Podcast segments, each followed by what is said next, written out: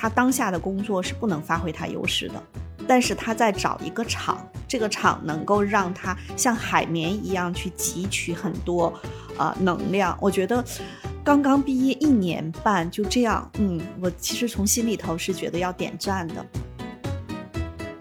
楠姐也说了，统筹在前的小伙伴，实际上他多线程运营的时候，他可以把很多事情都同时做起来，并驾齐驱。嗯，那这个过程中，他是不是一个非常好用的打着引号的工具人呢？我是会觉得，首先你肯定不会成为那个小太阳，啊，也别为难自己，嗯，装得了三天五天，也装不了三个月五个月。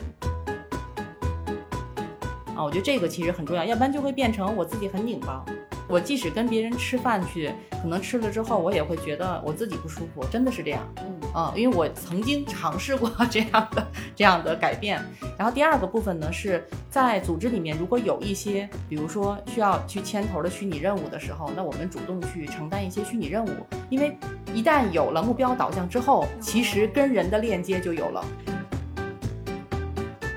但是因为我们排在后面的才干，一种是我们不擅长，有的时候我们还烦、抗拒。就是我觉得你不擅长，但你不抗拒，你知道这件事情的价值。其实有的时候是你真正将来成大事儿的时候很重要的一个点。欢迎大家收听《十人十集》，我是舒阳，我是赵楠，我是薛逸然。世界上没有完全相同的两片叶子，也没有完全相同的两个人。看到差别，才能互相理解；关照他人，才能认识自己。相信听过上期节目的朋友，一定对虎虎和他的盖诺普才干特点有很深的印象。这期呢，我们会继续围绕一个具体的案例，从不同的角度聊聊盖诺普才干以及才干组合。而这一期的案例呢，来自我们的一位听友，节目里我们会叫他小田。如果你是我们的忠实听友，也就是每一期播客都会听完的那种，相信你一定记得易然老师讲到过一个才干组合，也就是执行力部分的四个才干：成就、责任、专注、统筹。说如果这四个才干他们都靠前的话，这样的人一定是能成事儿的人。那关于什么是能成事儿的人，我们一会儿会聊到。嗯，而今天呢，我们要分享的这位小田，他的盖诺普才干恰好这四个才干都在前十。不仅如此，小田的影响力部分的才干也非常的靠前，其中行动、追求、自信也都在前十。这是我自己见过的比较少的一类报告啊。跟往常一样，小田的才干排序我们也放在了本期节目的详情页，建议大家可以一边看报告一边听我们的节目，这样能够帮助你感受小田身上的独特性，同时也熟悉不同的才干。呃，那这样子的一个小田呢，恰好也处在职业的一个转折期。他两个多月之前就向我们提交了他的申请，告诉我们他刚刚辞职，以及未来他有什么打算。在这两个多月里，小田也经历了一段时间的求职，目前已经入职了新的公司。他也跟我们更新了自己的近况，当然也提出了在新公司面临的新问题。嗯，这里我先简单介绍一下小田的背景信息。首先，他工作只有一年，而且是本科毕业就工作呢，非常的年轻。其次呢，他这次跳槽是从体制内的学校跳到了私企，并且工资还有比较大幅的下降。小田的专业背景是视觉传达设计，他之前的工作和现在的工作干的也都是相关的事情，但是他比较明确，这不是他想长期从事的工作。好，那其实刚才我是跟大家简单介绍了一下我们这一期的案主小田，也想问问依然老师跟楠姐，你们看到小田提交的资料的时候有什么感受？有哪些印象很深的地方？我看到小田的这个报告和相关的资料，因为他资料给的很详细哈。嗯、呃，我说三点直观感受。嗯第一呢，就是这是一个不走寻常路的女生嗯啊，所以什么体制内呀、公务员啊，包括一些在大企业里头爬楼梯啊，这个可能不是她。第二点呢，是她非常喜欢有挑战性的那种任务，就这个事情一定能够去激发她的斗志。我觉得这个是第二个点，所以呢，我会送他四个字叫“勇攀高峰”。他现在虽然才二十多岁，三十多岁，我估计他也是这样的啊。嗯第三个点呢，是我看到在他的报告中，他是一个特别在意掌控感，或者是有非常强的要那种掌控欲。这样的小伙伴在他的年轻的时候，刚刚步入职场的前两三年，他会挺痛苦的，嗯为什么呢？因为不管你在任何一个单位，你作为一个职场小白刚进来，就是没有人给你那么宽泛的授权，哦，然后你也没有足够的过往的成就事件来支持别人给你一片天地，嗯嗯所以他会很难受。如果他比如说工作五年八年之后，他的那个力量可能会更舒服一些，嗯，能够施展得开。哎，我觉得我也是，我工作就很早期的时候也是非常的难受。嗯哎，你看，其实我就还好。嗯我第一份工作不是在高校做助教、做辅导员嘛，我就会觉得所有那些事情我做起来，呃，其实我骨子里是有掌控欲的人，嗯但是我可能因为适应很靠前，战略很靠前，所以就像我说的，我可能能够在一个各种场合中都能很好的找到自己的一个小天地。嗯如果那个环境不足以支撑我能够有那个掌控权，嗯我可能也会稍微收一收。第二个点呢，就是这也是我自己的感受，就是我都会在同龄人中比别人更努力一点点，就是现在所说的卷嘛。我我也会说到一个直白的话，就是在职场中，刚刚进入职场的小小伙伴都会被当做工具人。嗯，那因为你又又勤劳 又又上进，那你就是一个好用的工具人啊。嗯所以慢慢的就会给你一点儿这个小空间嗯啊，让你在这个小空间里头有主导权。嗯我自己是这么走过来的嗯。啊。那依然老师，你是从哪些才干看出这个小田他掌控欲比较强？追求第四，嗯自信第九，完美十一。其实重要的是他的统帅在十二，沟通在哦十三、然然后他还在他的成就事件中讲过的三件成就事件都是掌控嗯啊。嗯，这这里要不顺便分享一下这三件成成就事件？来，楠姐讲讲，还记得他那三个吗？第一个实际上是在他本科期间做那个项目，对，他说，呃，当时冬天挺冷的，然后他骑自行车，对，然后他的队员们其实都是在空调房里。第二个事情是他跟他的一个小伙伴，那个小伙伴设计方面很牛啊、但是可能是在最后大赛的时候是要有一个表呃嗯演讲汇报汇报，嗯然后呢他来去做嗯。第三个其实是他在讲前一个公立学校，他负责那个嗯，呃，公呃那个微信公众号然后那个数据，然后数据，啊、当时他写到的，我我觉得特别特别明显哈。他当时写到的是扩大学校影响力，最哦后那那句话叫扩大学校影响力，其实是能够看出来的。嗯，当然我们说从报告上你能看到这些才干，为什么我们每次也让大家去提供一些他的成就事件？其实甚至他写的小作文里面。你都能够在这个小作文里看到那些才干组合他们在运行，嗯，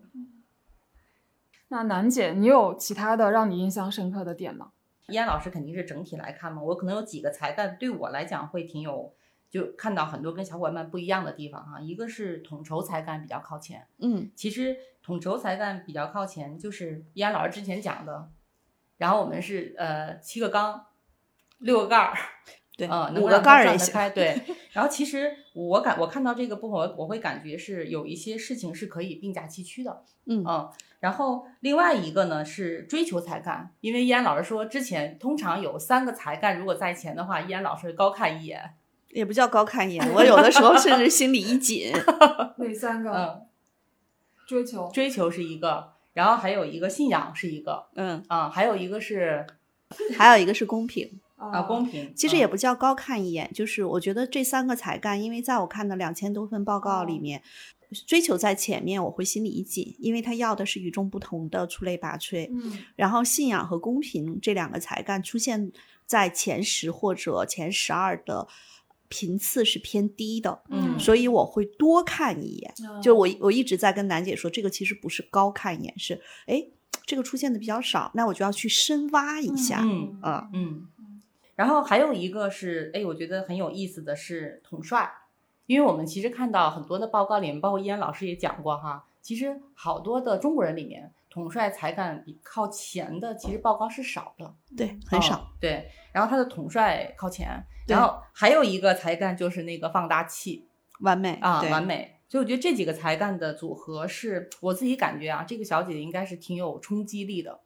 但其实我们也说一下，他现在换的这份工作，其实不单纯是降薪，就是这个工作内容其实是没有那么有挑战性的，因为是在做跟设计有关，而且是在做设计这个岗位最初级的工作，就是把嗯图套进去嘛，一天套二百多张图，嗯这个事情我觉得他干不了多久，但是呢。也让他能够坚持去看这件事情，背后有一个非常强他的自我的驱动力，就是因为这家公司的创始人啊、他觉得是可以去旁观或者在这个创始人身边去看他是如何思考、如何做事情的，嗯因为他对，就是我们说小田同学，他很清楚他对商业感兴趣。啊嗯我觉得，如果你去看他当下的工作，是不能发挥他优势的。嗯但是他在找一个厂，这个厂能够让他像海绵一样去汲取很多呃能量。我觉得刚刚毕业一年半就这样，嗯，我其实从心里头是觉得要点赞的，嗯就是在做着一个，你不能说他是不是不喜欢，嗯，对，他说他可以做到，比如说之七十，对比百分之七十的人嗯都好，但他知道这不是他最想做的事情。对，但他现在那个工作其实是一个特别像，就是因为你想一嗯天套二百多张图，一家电商公司，所以这个事情应该是很无聊的，但是他在做啊。其实我特别想在现就目前就刚刚节目一开始，我就想给这个小田提一个建议，嗯就是我建议他在未来的半年中，一定在内部找到转岗的机会。就这份岗位很显然是不适合他的，但他用这个岗位先进去。其实他哪怕转到了，不管是用户运营、活动运营，甚至因为他们是在做电商嘛，如果他去做这种就是店铺运营，他其实是能够接触到这个业务最核心的内容。嗯嗯，然后就像我刚刚刚开头说的，就是小田他的四个执行力的才干，统筹专注、成就责任都非常的靠前，都在前十。然后这四个成就刚好是叶然老师曾经在我们节节目里提到过的能能成事儿。成事儿的才干四元组。嗯嗯然后恰好又都在小田的前十才干里，我就觉得，天啊，这个人好像就看起来好厉害呀。然后叶然老师能不能讲讲这四个才干，就为什么他他们靠前就是一定能成事儿，以及你说的能成事儿到底是什么意思？呃，我们还另外看一下他的审慎排在第七，嗯就是这个才干放在一起的时候，呃，我觉得他能成事儿。某种意义上说，在能成事儿上又加了几分儿。嗯因为他会考虑靠谱是吧？对，嗯他的靠谱其实是他责任在第十嘛。嗯审慎实际上他是一个关注风险的，就他想去成这个事儿，他不会特别贸然，他其实是会在过程中不停的琢磨。嗯当然，他行动第一，所以他有的时候也会冲动。那我们说一说能成事儿啊，就是辅导过这么多创业公司的呃创始人，包括一些大厂的中高层管理人员，我觉得能成事儿，我把它拆成了三个维度去看。嗯。第一个叫有意愿，嗯。就一个人他就是拿着一手好牌，他没意愿啊，这样的小伙伴我也见过，然后他就不停的被他的 leader 去卷，就大家都看到他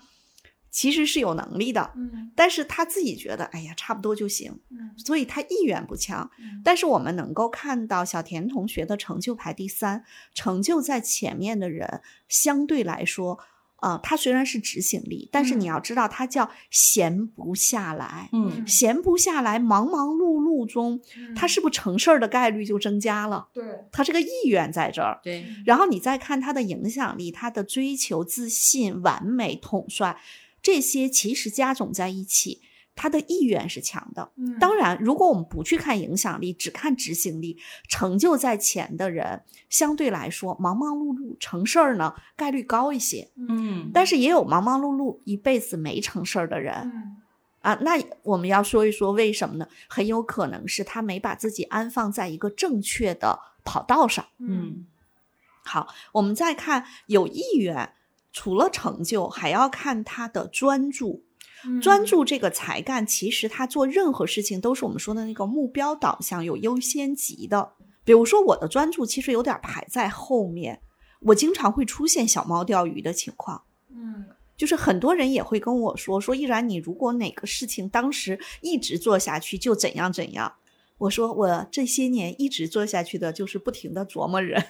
呃，包括实际上如果没有舒阳小姐姐，我们去年的那次聊天就没有这个播客。嗯嗯但是因为有了这个播客，她把呃给我定到了我的日程表里，嗯，那我们就每周一次的录音，每周嗯一次的嗯更新。嗯但是以我自己专注在后，我很有可能，如果我干这事儿没有舒阳，没有赵楠，我这事儿就没了。嗯所以嗯，我理解，就其实专注有一种，我只要定了一个目标，我就一定会去执行。对，嗯，而且他在过程中不断的去排那个优先级，嗯所以他会他会把那个关注点放在重要的事情上嗯啊。你看这个是不是也是一个能成事儿的嗯啊？我们就是看叫有意愿，然后呢有能力，有能力呢，其实。我把它往后放一放，就嗯成事儿有三个：有意愿、有能力、有机会。嗯能力为什么我往后放啊？因为我觉得能力这个东西是属于你是可以培养的，嗯意愿其实培养起来有点难。嗯机会，尤其是对于年轻的小伙伴，机会一开始是别人给你的。嗯你们家要是富二代，你爸给你投资了一千万，这也叫机会，但是这也是你爸给你的，嗯对吧？所以呢，有机会这件事情，我们来看他的责任，责任排第十，这小伙伴是靠谱，嗯审慎第七，责任第十，其实他是个靠谱 plus。嗯就是别人容易给他机会。是的，就这活儿交给他，他不会掉地下。嗯然后统筹，刚才楠姐也说了，统筹在前的小伙伴，实际上他多线程运营的时候，他可以把很多事情都同时做起来，并驾齐驱。嗯那这个过程中，他是不是一个非常好用的打着引号的工具人呢？嗯嗯嗯，但是嗯其实小田同学他只能成为他自己的工具人，嗯因为他的主导性是很强的。嗯我们去看到他影响力那一趴，他影响力排在前十三的有六个，嗯所以他是一个他自己主导，他就会有非常强的那个，就是他自己把自己当工具人啊。其实嗯我们说不是那个意思，就是我要成事儿啊。嗯然后呢，能力其实他的能力不会太弱。这里头我们就要说到一个非常重要的一个点，呃，小田同学的战略思维排在最靠前的，其实才排到十五。嗯那为什么呢？是因为它的整个的运行，就是那个运行方式，就是我想，然后我干，我把它嗯干成。嗯但是他这个想更像我们说的意愿，他和那个纯思维哦在前的人不太一样，他那个想更像是意愿，哦而不是的他的想是为了想我怎么把这个事情干成。嗯，对。但是呢，他的思考是可以被他调用的。嗯嗯嗯而且还有一个，当他有这么强意愿的时候，他的学习是十六，嗯，他会去学有关的东西。嗯但实际上，他跟那个学习好奇心排在特别靠前，为了呃还是不太一样的，对哦就就是如果光学习特别靠前的话，就可能只是这个人特别为了满足自己的好奇心，对，他特别享受学习的嗯过程。嗯，嗯对。嗯但小田这种情况很有可能是他的学习是为了他的那些其他的东西服务的。为了他的目标，嗯啊哎，那依安老师，我刚才说到那个时候，我有一个感觉是什么？就是呃，如果他没有目标的时候，他愿意去尝试机会。就比如说有人给他机会的时候，他会更多的是那种，哎，我来试试，我去挑战，我去参与这个挑战。但如果他有了目标之后，是不是会去调用这些学习的能力，去为自己的目标达成服务？我觉得即便是他没有明确的目标，但是此刻他接到了这个任务，嗯他也会调用他的学习，因为这是一个特别想成事儿的人。嗯哼，即便这件事情，就他假设当下他的目标是模糊的，嗯小田同学他刚刚毕业一年多，他来找我们也是他的目标是模糊的，对，但是。即便是这样，他之前在那个学校去负责新媒体运营的时候，他也会为那件事情把那件事情做成。嗯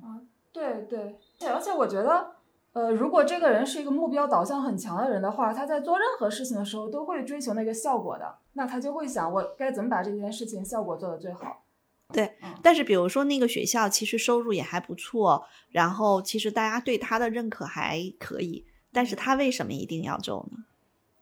他自己不舒服啊，嗯，他在那个资料里写的是，就是一方面身边的人就他其实也挺不太看得上啊、嗯，然后当当然他肯定也知道在体制内在学校里肯定空间有限嘛，嗯。为了让大家能够更好的理解小田同学的这份报告，嗯。我就说了他在资料里写到的，他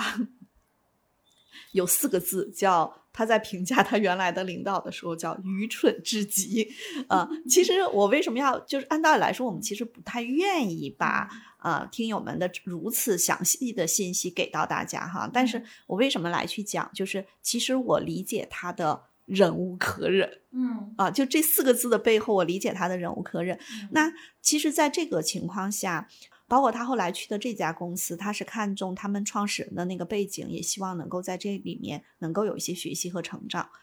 很明显的能够看到，他虽然并不非常清楚他当下具体的目标，但是他知道他向，就是他知道他会向哪里去靠近。嗯嗯嗯，是。好，我们刚才讲了执行力才干里面的四个能成事儿的才干，我印象比较深的就是小田他的影响力才干也呃普遍靠前嘛，就他最后的最靠后的应该是取悦吧，但也到也是二十二十一了对，对就没没有比二十一更后的影响力部分的才干，然后他。第一的才干是行动，我觉得这个我好像从来没有看到过，就行动排第一的。我 见过，嗯我见过，嗯对。呃，行动排第一会不会表现出就特别的没有耐心？会呀、就是嗯啊，所以他才会说 他的领之前的那个领导愚蠢至极。嗯对，他是没有耐心啊、但我其实想说的还有一个点，就是他审慎在第七。如果行动在第一，审慎在第七，他是既有油门也有刹车。嗯你其实去想象一下，如果他是一个赛车手，在赛场上是不是既得有油门也得有刹车？那个感觉大家就 get 到了。嗯第二呢，就是行动在第一。我们总在讲盖洛普的数据，它没有那么精准，嗯所以行动在第一和行动在第五，还和嗯行动在第三，本嗯质没什么太大的区别。再有一点呢，就是关于成事儿。关于成事儿的这四个才干，嗯呃，我也想跟大家讲说，大家别说，哎呦，那易然老师说了，小田同学有这个，我没有，我是不是不成事儿？不是这样，为什么呀？易然老师也没有专注，也没有责任啊，所以易然老师只在呃，易然老师在意的事情上特别靠谱。嗯，比如说，昨天是我们楠姐的生日，我就挺靠谱的，对吧？特别靠谱。对，啊，所以呢，啊，不代表没有这四个才干，他就不成事儿。嗯，我们每一个人，其实我们成事儿的方式是不一样的，但是请回归到那三个点，叫有意愿、有能力、有机会。有些小伙伴，人家不成事儿，不是人家不成事儿，人家根本没那意愿。嗯嗯，我我知道叶燕老师之所以要补后面这一段，是因为我之前在提纲里问到过，像我这种只有责任靠前，那个统筹就勉强算中间吧，专注和成就都非常靠后，那我是不是就不成事儿？对，所以舒阳小姐姐这样的小伙伴，如果成事儿，就得有事儿卷着他，哦，因为他成就在后嘛，嗯就没事儿卷他，就他一个人待着可舒服呢。但是曾经他是他们小区保安都认识的人，因为他回家最晚。那你说 他那个时候的忙忙碌碌被事儿卷呗？好，然后呢，开始下一个话题。这个话题也是小田自己在提问里面提到的，专门提到的。就小田说自己他的外表其实是显得比较高冷的，然后他进入这家新公司之后呢，就发现身边有那种像小太阳一样的同事，能跟所有人都打成一片，他就非常的就挺羡慕的。但是呢，他好像就又羡慕，但是又没法做到跟那个同事一样。嗯，他还讲了一个具体的例子，就是说中午吃饭，就大家都会一起约着，呃，可能是去外面一起吃，或者是点外卖。嗯但他呢自己是带饭的，就他其实是觉得自己应该去融入这个新的环境，但他又不想因此就是破坏自己这个带饭的习惯。他也举这个例子，就是想就问薛老师，就问楠姐，该怎么就是既保持自己的一种独立性，然后但是又能够跟大家关系搞好一点啊。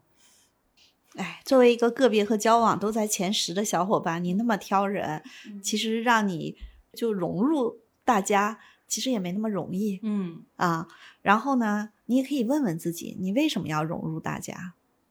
啊，其实如果只看小田同学的盖洛普，他是要振臂一呼，别人跟他一起干活的那个领导，嗯只不过他现在太年轻了，他还没有办法。嗯然后在这样的一个情况下，哈，其实我是会觉得，首先你肯定不会成为那个小太阳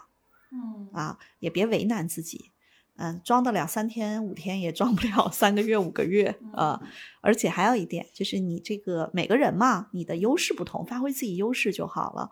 啊。你可能没有办法像旁边那个小伙伴跟大家那个关系那么融洽，但是你可以还是嗯、呃还是可以跟在所有工作合作界面跟大家保持一个更好的合作的一个态度。嗯啊让别人看到说啊，这个小姑娘啊、看起来没有那么的 nice，但是合作起来做事儿很舒服啊，嗯其实也是一种也是一种方式，这是一个。第二个呢，就是其实啊、他在关系中啊，就小田儿的数据让我看到，他如果真的是在那种呃多人关系中、人群中，他应该是很消耗的。嗯什么时候他是享受呢？就是他是这个小群体的领导，嗯他 push 大家一起干活儿，嗯他是享受的。嗯所以这个时候我就会觉得，嗯，不用太在意。然后呢，还有一点就是，我们一定要知道每个人的优势才干，他也其实都会有有他优势的一面，也会有阴影面嘛。嗯我们能够去接纳或者悦纳自己的某些特质，可能也是一种智慧吧。嗯包括我经常会去讲一个例子，说有的时候秋天特别干燥，我们知道应该别去吃那些辛辣油炸的食品，吃完就会爆痘。对但是又特想吃，那就吃呗。吃完爆痘，过两天就下去了。嗯所以任何事情都是有代价的。嗯就上天给了你这么一手一定要成事儿的牌，你嗯就不是那一种特别 nice 的小太阳。嗯所以我不太建议他非要去改，而且我也认为改着也挺难受的。嗯。楠姐呢？你有什么想法？哎，其实今天早上起来了之后，就跟舒阳说到，我说那个报告我看了之后，跟我有些方面的感受有点像嗯啊、就是我也不太是那种，就是好像在群体里面特别合群的。嗯我指的特别合群是，比如说能跟人唠家常，然后嗯能跟人一块儿吃饭，然后每天大家都在一起，我可能也不是那样的人。楠姐也是个目标导向的，对我也是目标导向的，但我觉得刚才易安老师其实给了一个点特别好，就是在于说，第一是我们尊重我们自己的优势才干啊，我觉得这个其实很重要，要不然就会变成我自己很拧巴。我去跟我即使跟别人吃饭去，可能吃了之后，我也会觉得我自己不舒服，真的是这样。嗯啊、因为我曾经尝试过这样的这样的改变。然后第二个部分呢，是在组织里面，如果有一些，比如说需要去牵头的虚拟任务的时候，那我们主动去承担一些虚拟任务，因为一旦有了目标导向之后，其实哦跟人的链接就有了。哦是基于事儿跟人链接。对，嗯，因为因为我我感觉我像个弹幕。对，因为我我自己觉得，我其实跟在工作当中更多的也是基于事儿去跟别人链接的会更多，嗯但是最终是我要达到达到那个目标。嗯那这个过程当中的链接，可能就会有，哎，我可能跟别人一起吃饭，跟别人一起开会，跟别人一起共事当中，可能会有一些交流，嗯呃那这个部分自然就会有了。看到小田在说吃饭，就跟同事一块吃饭，呃，就别的人都在一块吃饭，他一个人吃自己带着饭这个场景的时候，我我还挺有感触的，因为确实就我以前的同事里面就有这种人，他们真的是十年如一日的自己带饭，也不跟我们一起吃饭。就有一种情况，就是说，可能如果这个一群吃饭的人里面有比较热情的人，会主动邀请那个人说，就是你可以跟我们一块来吃饭，就他还是吃自己带着的饭，就并不是说我们要一起去点外卖或什么的，就只是说我们坐在一起吃，就会邀请他就一起过来吃，这种情况是有的。就有的时候像那个同事他也会就一起坐过来，这样就大家一边吃饭一边聊天。嗯还有一点就是在有些呃有些组织里面啊，就是会有那种啊、如果这五个女生这四个女生经常就一块儿去吃饭了，然后呢，如果那个里面还有一个一个当头的啊，就是我们说非正式组织中嗯也有隐形的领导，嗯然后呢，他实际上可能就会说：“哎呀，你看咱们单位新来那小条儿那么高冷，就好像就怎么怎么怎么样，就那种阴阳怪气的。”然后其他的小伙伴可能被这个嗯影响的也不太跟某一个小伙伴去交流，所以其实是会有那种被排挤感。就他们比如说，哎，下午订奶茶吧，哎，你喝什么？你喝，就是那个场景中，不管是谁在那个里头，其实都会挺难受的。但是如果换了那个场景，如果是我们楠姐，她会说：“哎，那帮我订一个杯什么？”对她也会去参与。对，或者是燕老师，我可能会说，哎，那我今天请大家喝奶茶，你们都要什么？对，哦她会嗯变成那个主导者。对，但是这个事情呢，呃，对呃我们今天的小田儿同学来说，他可能也太年轻了。就是如果那边都是一些比他年纪年纪大的或者老员工，其实是挺尴尬的，挺难受的。嗯啊、但是我也想跟小田儿说，就有些事情你慢慢其实可以找一些有没有一些小的技巧，能够让你跟大家不要就是不要好像画了一道横线，说井水不犯河水，而是能适度的融入。这时候我就看到了小田儿同学的报告，战略排在非常靠后，他的战略是二十九。嗯就他可能在这些方面也并不属于那种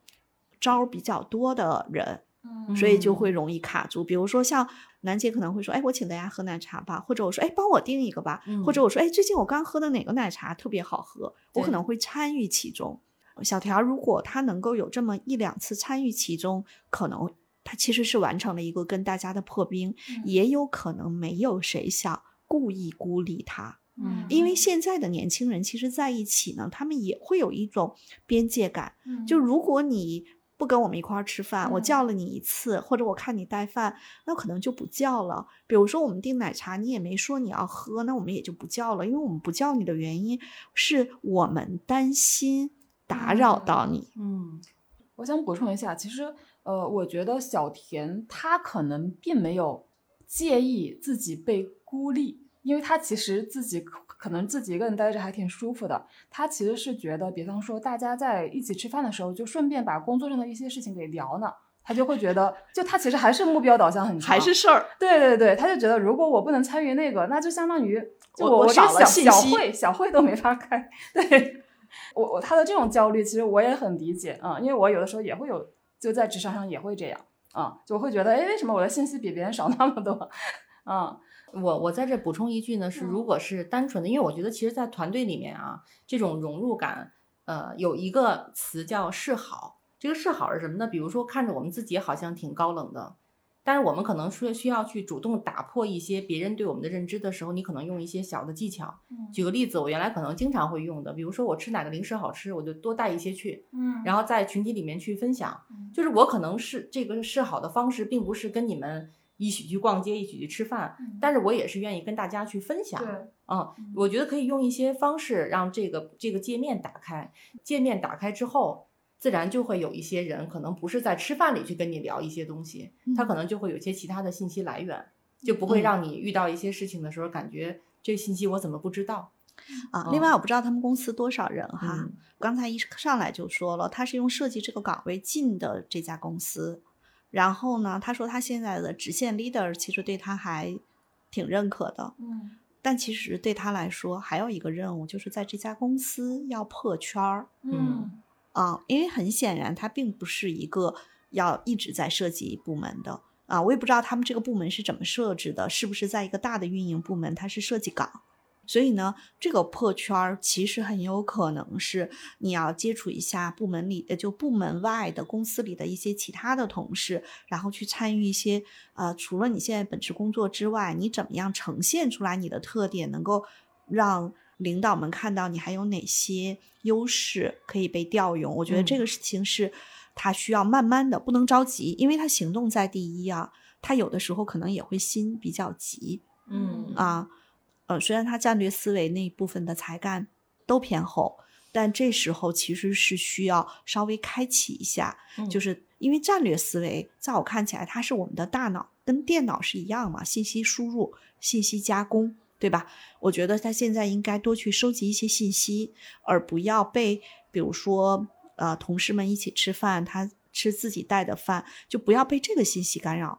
能不能你有更好的方式收集到一些信息？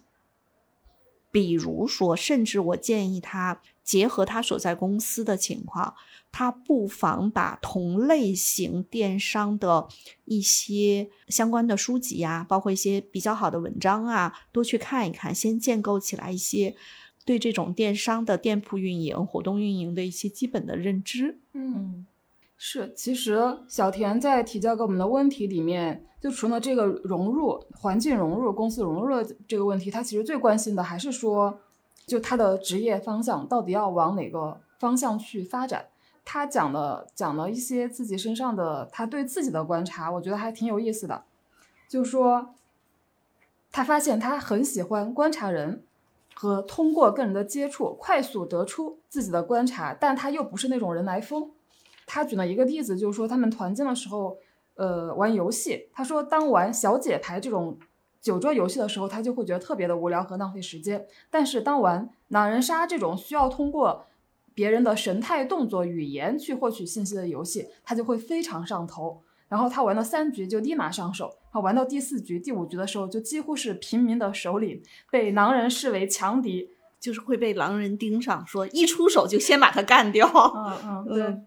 然后他说，就是基于以上观察以及长期对自己的观察，他判定他是适合与人快速交锋的那种工种。呃，可能销售是属于就是适合这样子的特质的。他说，但是除了销售以外，他不知道是不是还有其他的什么适合的岗位或者职业，就想请两位老师帮忙推荐一下，嗯，给他一些方向。我快速想到了楠姐之前在公司管业务做招商的时候，嗯是不是那个工作就特别适合这些特质对，啊？因为其实像小田说，他喜欢去观察人，他观察人是有目的的，打着引号的其实还是为了成事儿。嗯你看他玩狼人杀，实际上背后是他要赢嘛，嗯对吧？啊，所以我们去讲说，他所有的工作都是要去拿结果，那种强目标导向，拿结果，然后呢，甚至要更对外。嗯比如说，楠姐和我都做过人力资源，人力资源实际上招聘的时候，是不是就是对外对，把人招到，想尽一切办法，对嗯？吧？当然，我们可能还会涉及到，比如说，如果我们收购了一家公司，我们人力资源这块的工作也是快速的把他的人盘一下，然后看人员哪些留，哪些，比如说，如果要要解除合同，要怎么去做，嗯所有的这个背后其实都是事儿，这是一个。第二个呢，就是对呃小田来说，他现在其实他特别希望他锚定一个岗位，我觉得这个岗位我我只能给出一个大岗，就是跟你所在公司价值创造最相关的、嗯。嗯。更直接的这种业务岗位。嗯。嗯嗯，在各行各业其实都会有，比如说我们举个例子，如果是在金融行业，那一定是跟营销有关的，嗯大客户经理偏销售的，不管 to B 还是 to C。如果是在房地产行业，那一定也是这个偏营销类的岗位，对吧？因为它直接跟这个业务价值创造最前线去拿那个结果的。嗯大家可以去看一下得到大学那个几十个模型中，当时应该也是舒阳帮忙萃取的吧？就陈慧璇做的那个，哦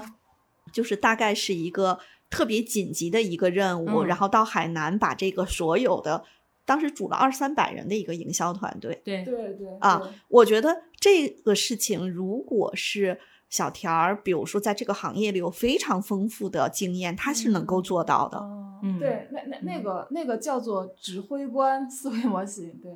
对，嗯嗯所以其实从这个点上，我觉得是给呃小田儿一些这个叫开阔一下视野。嗯。但是最重要的又回到能成事儿的三个主题，呃，三个核心因素：有意愿、有能力和有机会。我觉得对他来说，现在其实是要遇到那个机会。嗯，嗯。或者说怎么打开这个机会，嗯，对，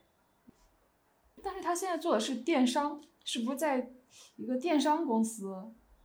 嗯，比如说举一个例子，嗯。像我和南京我们辅导的企业客户，嗯。他们原来其实主要是做京东以及就是到家业务、本地生活嗯的电商。那么如果现在举个例子哈，这个同学小田同学加入了我们的客户这个公司，他在前期肯定是一个类似于呃我们叫管培生计划，对吧？啊、嗯或者叫高潜计划，但是他在最开始的时候其实是只能是按照这个标准的动作去做很多事情。嗯但是我们现在，我们今年辅导的这个客户，他们今年，他们其实去年就开始在做抖音的电商业务，抖音电商的业务。最开始是由代理公司 DP 在做，嗯后来他们决定自己做，自己做的时候，他们就从内部调了一个小伙伴过去。这个小伙伴以前其实是在京东这面的。那当他调到这个新的岗位的时候，他其实就有点像说，你需要用那个叫指挥官模型。对，嗯啊，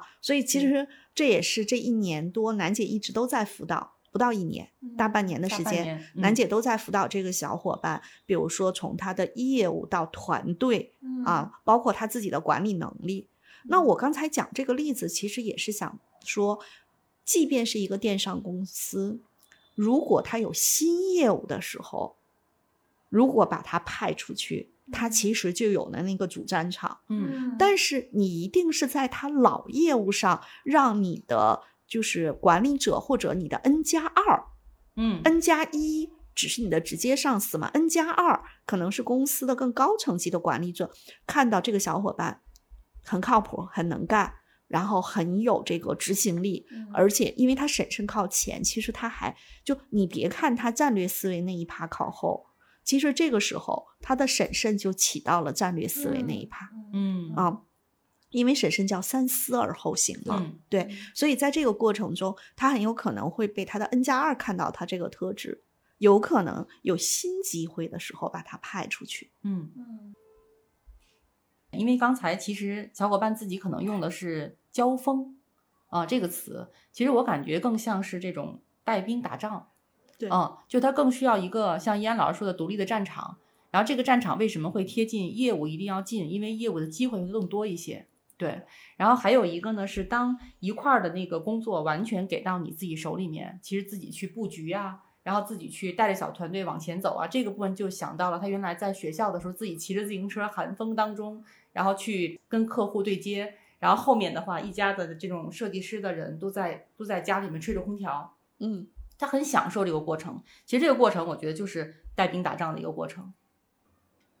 然后我分享一个，就是我自己关注到的，呃，小田的盖洛普以及他的资料中的一个我觉得很有意思的点。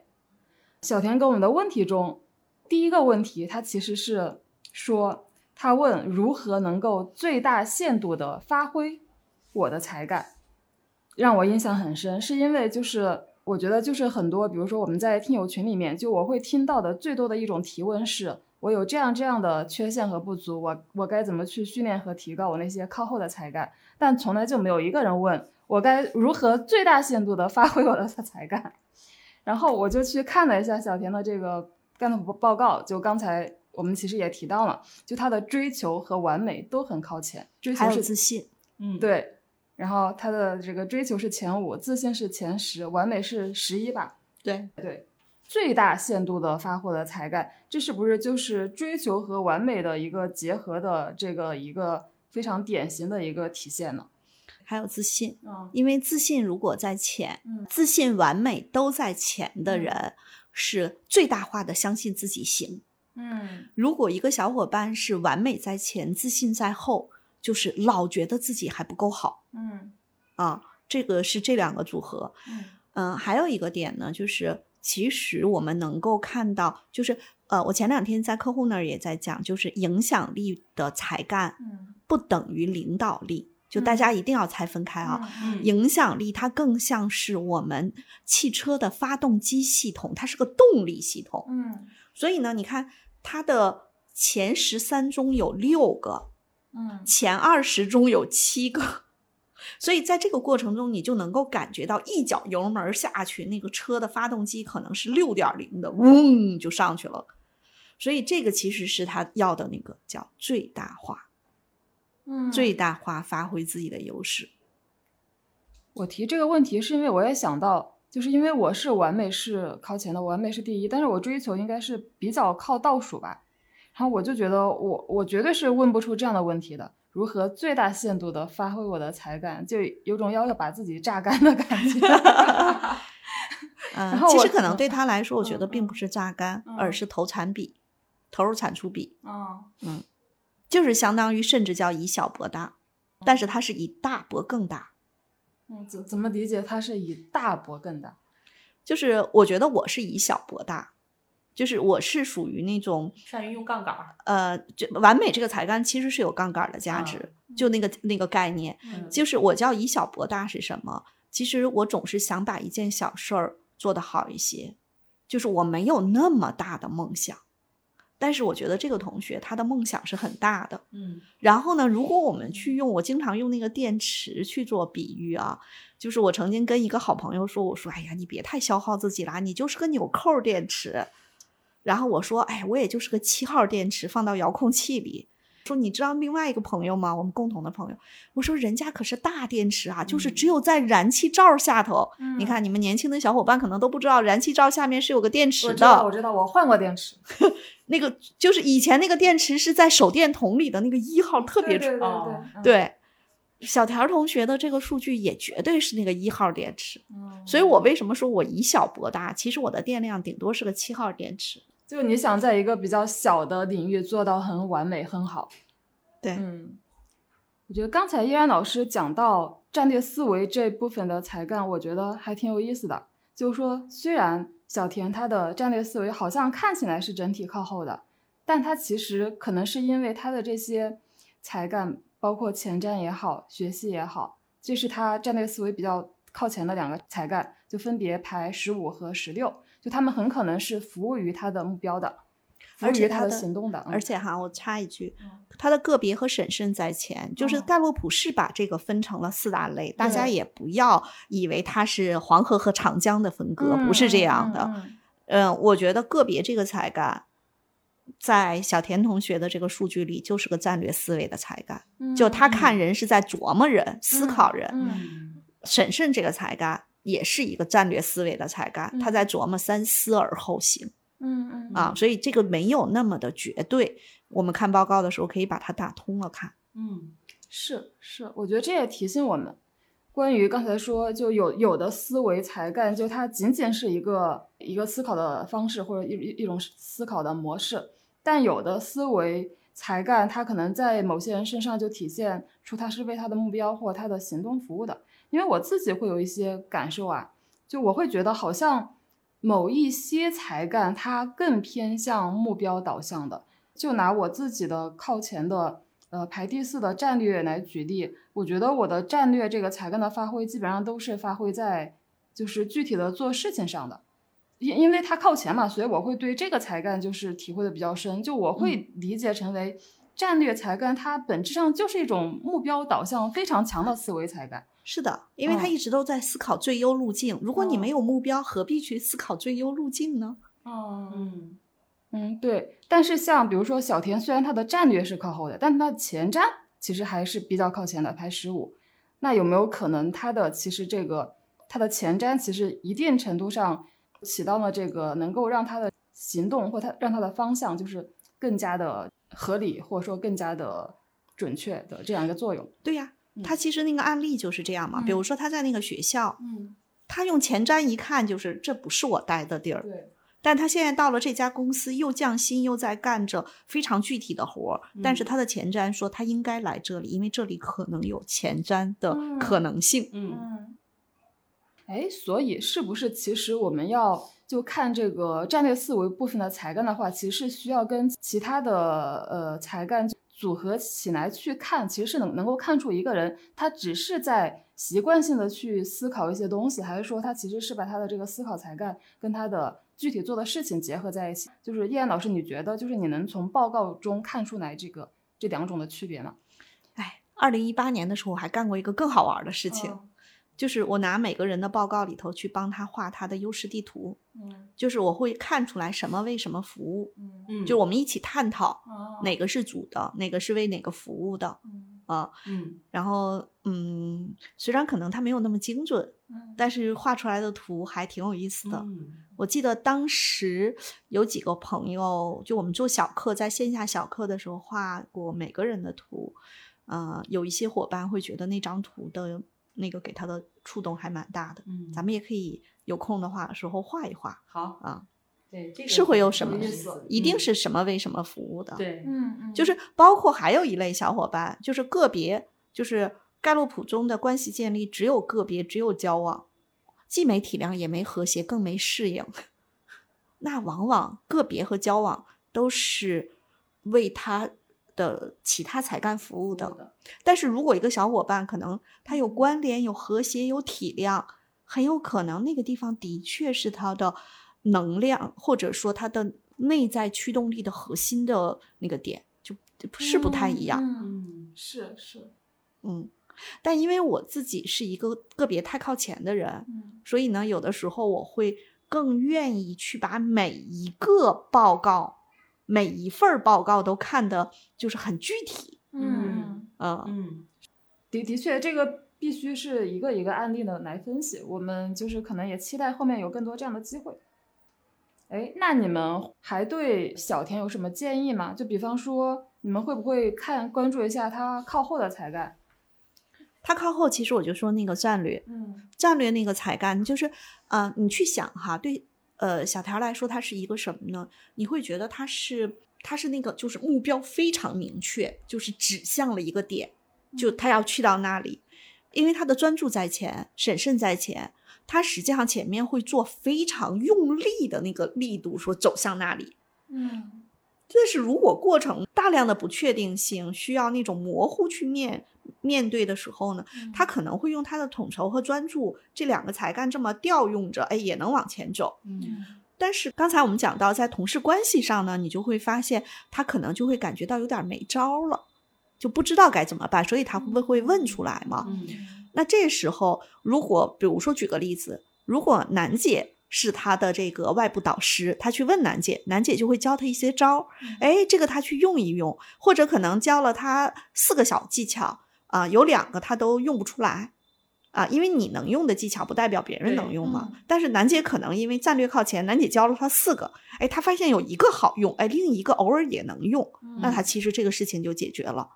等到他越来越能主导一些局面的时候，他战略这个才干其实是要往上补一补的，补的不是排序把战略拎起来，其实补的是技能。嗯嗯嗯嗯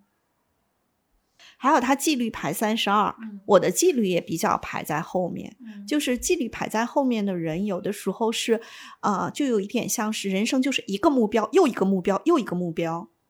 就是每一件事情你可能都做得挺好，但是这些事情没有形成一个标准化的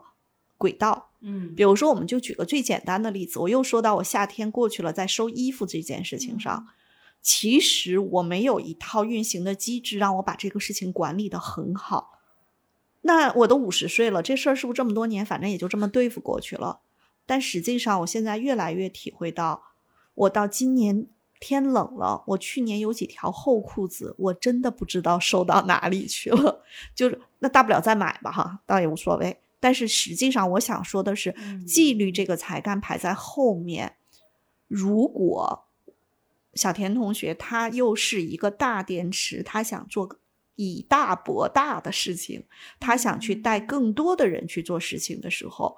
要不是他自己稍微补上一点，要不是他未来的搭档这块要强。